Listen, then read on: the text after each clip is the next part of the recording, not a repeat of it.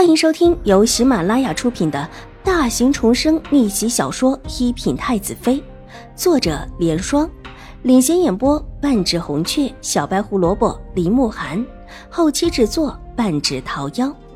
喜欢宫斗宅斗的你千万不要错过哟，赶紧订阅吧！第四百零七集，水若兰气得手也抖了。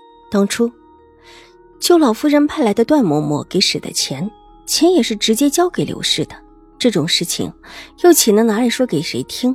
自不会有什么证人，甚至连契约也没有留一张，也就是大家面上过得去，那边同意放人就行了。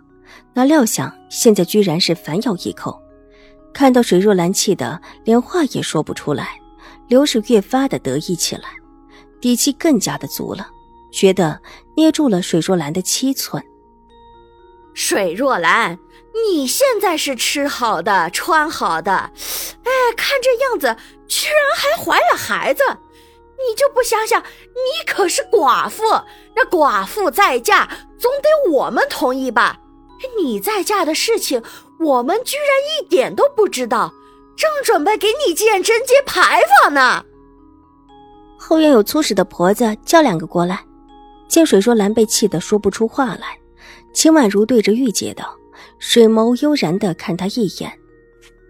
小姐，后院的粗使婆子很多，您叫两个来干什么？”玉洁立时心领神会，点点头，装出一副茫然的样子。把这几个人直接杖毙了吧，也免得让夫人看了烦心。京城那么大，谁会知道这几个人死在我们后院啊？秦婉如拿出一块帕子，慢条斯理地擦拭着手，这声音听起来温软，但话题的意思却是血腥无比。甚至因为这话是眼前这位娇小的小姐说的，越发叫人觉得心头发寒。刘姨娘吓得跪坐在地上，整个人都哆嗦起来。你们，你你们怎么敢？刘氏大急，顾不得水若兰，即看向秦婉如，大声道：“我为什么不敢？”秦婉如挑了挑眉，气定神闲：“你就不怕我们还有人把水若兰抖出来？我们就算死了，也会让水若兰陪葬。这是天子脚下，你这样的，就算是死一百个，都不会有可能牵连到母亲。深宅大院不是那么好进的，父亲让侍卫们看着你们，就是要你们的命。也只有我觉得你们或者也不愿意死。”就陪着母亲特意跑了这么一趟，但眼下看来，你们就是在找死。那算了。秦婉如说的越发的轻慢起来，目光扫了扫两个女人，又看了看这会儿还在廊下的男子。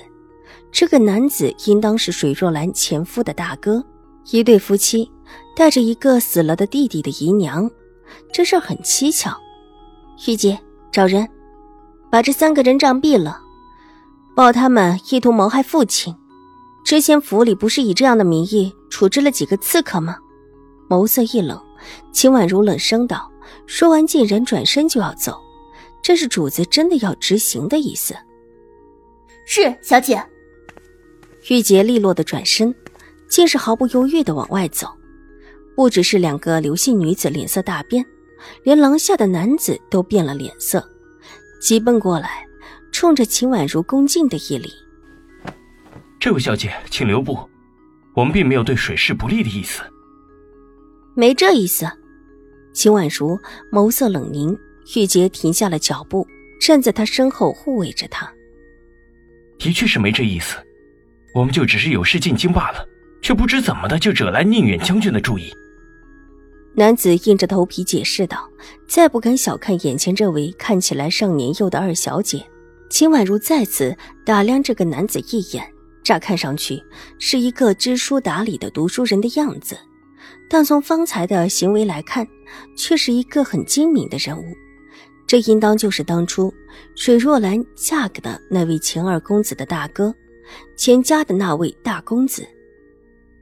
既没这意思，尊夫人方才的话是什么意思？挑衅我们将军府吗？秦婉如淡淡的道。卓七原只是一个乡野村夫，不懂得一些礼仪规范。以前在府里的时候也和二弟妹向来不和，才会说这些荤话，还望二小姐见谅。这位钱大公子看起来像个读书人，说的话也文质彬彬的，很让人有好感，甚至还叫人觉得知进退，懂时宜。卓七无知，回去之后自当教导。望二小姐转告将军大人，我们出府之后就会择日回乡，不会给二弟妹造成其他的麻烦。你们要回乡？的确是要回乡了，进京也这么久，总得回去，也不能一直滞留在京中。老母还在家中盼望，二弟不在，我这唯一的儿子又岂能一直不回去？待得考完就回。之前进京的时候就猜想可能会遇到二弟妹，特意在家里留了一封信给老母。这话说的可不只是软话，可谓是软硬兼施，暗示如果秦府一定要把他们留下，他们在江州那边也是留有证据的，而留下的老父老母两个儿子都没了，一定会拼了命的为他们查清楚冤情。你进京科考？秦婉如忽然意态不明，钱大公子脸上平和的笑容一僵。这时他方才也只是一言带过罢了，却被秦婉如敏锐的给抓住了，心里越发的不敢小瞧秦婉如，一脸正色道：“进京的确是为了科考。既然是进京科考的，这会还不到时间，应当还在京城一段时间了吧？”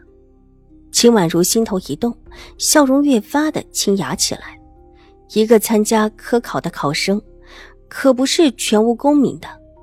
这又比普通的平头百姓的身份高了许多。如果真的在秦府出了事，这事可就牵扯不清楚了，甚至连秦怀勇都会有罪。暂避一处，安心读书，不会再跟秦府的事情有牵连。钱大公子一看就是个聪明人，立时明白了秦婉如话中的意思，保证道。本集播讲完毕，下集更精彩，千万不要错过哟。